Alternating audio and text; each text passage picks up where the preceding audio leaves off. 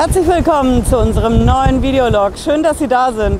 Ich nehme Sie wieder mit auf eine Reise nach Holland und ich bin hier am Strand von Nordwijk mit den Kitesurfern im Hintergrund. Wir haben hier eine ordentliche Brise und es fängt auch an zu regnen. Ich beeile mich also. Ich gehe heute konkret auf die Zuschauerfragen ein, auf die Zuschauerfragen und Kommentare.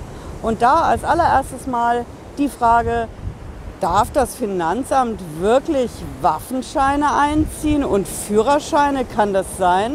Bleiben Sie dran, bis gleich.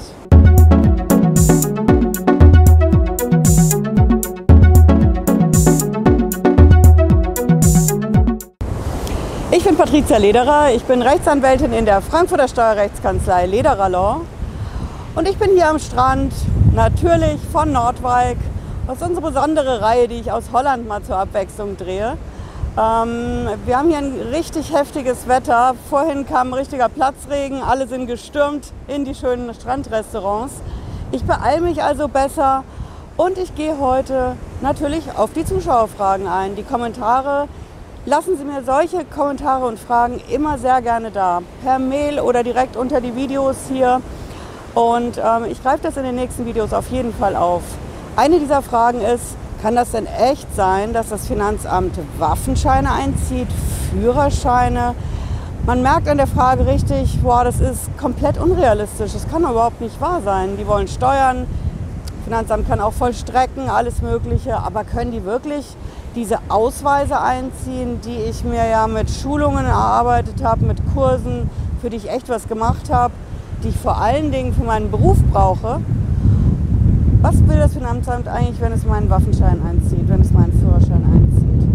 Okay, ich erkläre das mal. Und ähm, die Lage ist da also konkret so, das Finanzamt, das will von den Menschen eine Steuer. Entweder eine geschätzte Steuer, Steuerfahndung war da, Betriebsprüfung war da. Alle möglichen Gründe kann das haben. Am Ende steht der Steuerbescheid. Und wenn dieser Steuerbescheid nicht bezahlt wird, auch wenn man dagegen klagt, dann ist es so, dass er vollstreckt werden kann. Und wenn das Finanzamt vollstreckt, hat es eine Menge an Maßnahmen zur Verfügung. Ich habe viele Videos dazu gemacht, darf es gegen meine Familie vollstrecken. Gerne mal reinschauen in das Video, wenn Sie es interessiert. Ähm, eine dieser Vollstreckung, Vollstreckungsmaßnahmen ist das Einziehen von Ausweisen. Das Finanzamt macht es natürlich nicht direkt selbst. Ist klar, das Finanzamt ist für die Steuer zuständig und sonst erstmal nichts. Ähm, beim Waffenschein, das nehme ich mal als erstes Beispiel, läuft es konkret so ab. Das Finanzamt ist gar nicht zuständig formell dafür. Formell zuständig für den Waffenschein, zum Erteilen, zum Entziehen, zum Kontrollieren einmal im Jahr, ist natürlich die Waffenbehörde bei der Stadt, bei der Gemeinde. Ähm, die kriegt aber von der Steuer ja gar nichts spitz. Die Waffenbehörde hat, wenn es nicht über den Flurfunk läuft, keine Ahnung davon, dass da jemand eine Steuer schuldet. Nee, das läuft so ab, das Finanzamt macht ein Schreiben an die Waffenbehörde. Manchmal ist es nur eine Mail, aber in der Regel ist es dieses amtliche Schreiben, Wappen oben rechts, so wie immer. Und da schreibt das Finanzamt dann rein, Person XY, Steuernummer sowieso, hat Steuerrückstände, so heißt das im Gesetzessprech, in Höhe von XY. Äh, wir regen die Einleitung eines Verfahrens an gegen diese Person. Das ist alles. Das ist alles, was vom Finanzamt kommt und genau das Ding löst es aus, dass die Waffenbehörde tätig wird. Die Waffenbehörde sieht dann zu, dass sie den Waffenschein entzieht. Und ganz genauso läuft es nicht nur beim Waffenschein ab, so läuft es beim Führerschein auch ab. Das Finanzamt schickt immer die Anregung raus, die Anregung für eine Verfahrenseinleitung. Manchmal heißt es Vorschlag oder manchmal heißt es nur, es ist einzuleiten.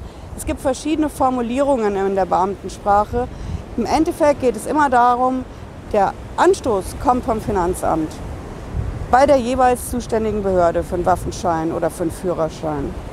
Und natürlich fragen wir als Steueranwalt, hey, wo ist denn da die gesetzliche Grundlage? Denn eine solche braucht schon, um den Ausweis zu entziehen. Die gesetzliche Grundlage ist immer die sogenannte Zuverlässigkeit. Ich muss als Autofahrer zuverlässig sein. Eigentlich verkehrsrechtlich und nicht steuermäßig. Aber ich muss zuverlässig sein. Ich muss als Waffenscheininhaber zuverlässig sein. Diese Zuverlässigkeit kennen wir von den Gewerbescheinen, die auch mal ganz schnell entzogen werden durchs Finanzamt, auch wieder nicht direkt. Immer schön mit der Anregung an die Stadt, die da zuständig ist, die Gewerbestelle. Auf jeden Fall ist diese, diese Zuverlässigkeit ist das Keyword fürs Finanzamt und die nachfolgenden Behörden zu handeln. Und gegen diese Zuverlässigkeit spricht ganz klar, wenn ich Steuerschulden habe, ähm, Natürlich hat man eine Gegenmaßnahme. Die Gegenmaßnahme ist ganz klar, ich klage doch dagegen. Ich klage gegen die Steuer, ich fechte die an, ich fechte die Schätzung an, die Steuerfahndungsmaßnahme. Solange ich den Rechtsweg beschreite, habe ich eigentlich Vollstreckungsschutz. Das sieht das Finanzamt manchmal anders. Es gibt dann noch mehr Rechtsstreitigkeiten. Auf jeden Fall, das Entscheidende ist, was ich wissen muss, die Gefahr droht. Und ich muss auf jeden Fall Rechtsmittel dagegen ergreifen. Denn ansonsten sind tatsächlich, Frage beantwortet, der Führerschein weg oder der Waffenschein, der Gewerbeschein, ob das jetzt auch Segelscheine, Kitesurfscheine betrifft und inwiefern man da in anderen Ländern überhaupt der, Hahn nachkräht, sei mal dahingestellt. Ja, das ist die Antwort zu diesen Fragen. Lassen Sie mir, wie gesagt, unheimlich gerne eine Frage da, einen Kommentar und bleiben gerne in diesem Kanal, wenn Sie das Thema Steuer- und Finanzamt interessiert. Mit einem Abo, mit einem Däumchen hoch Ansonsten sehen wir uns nächsten Freitag wieder. Bis dann. Ciao.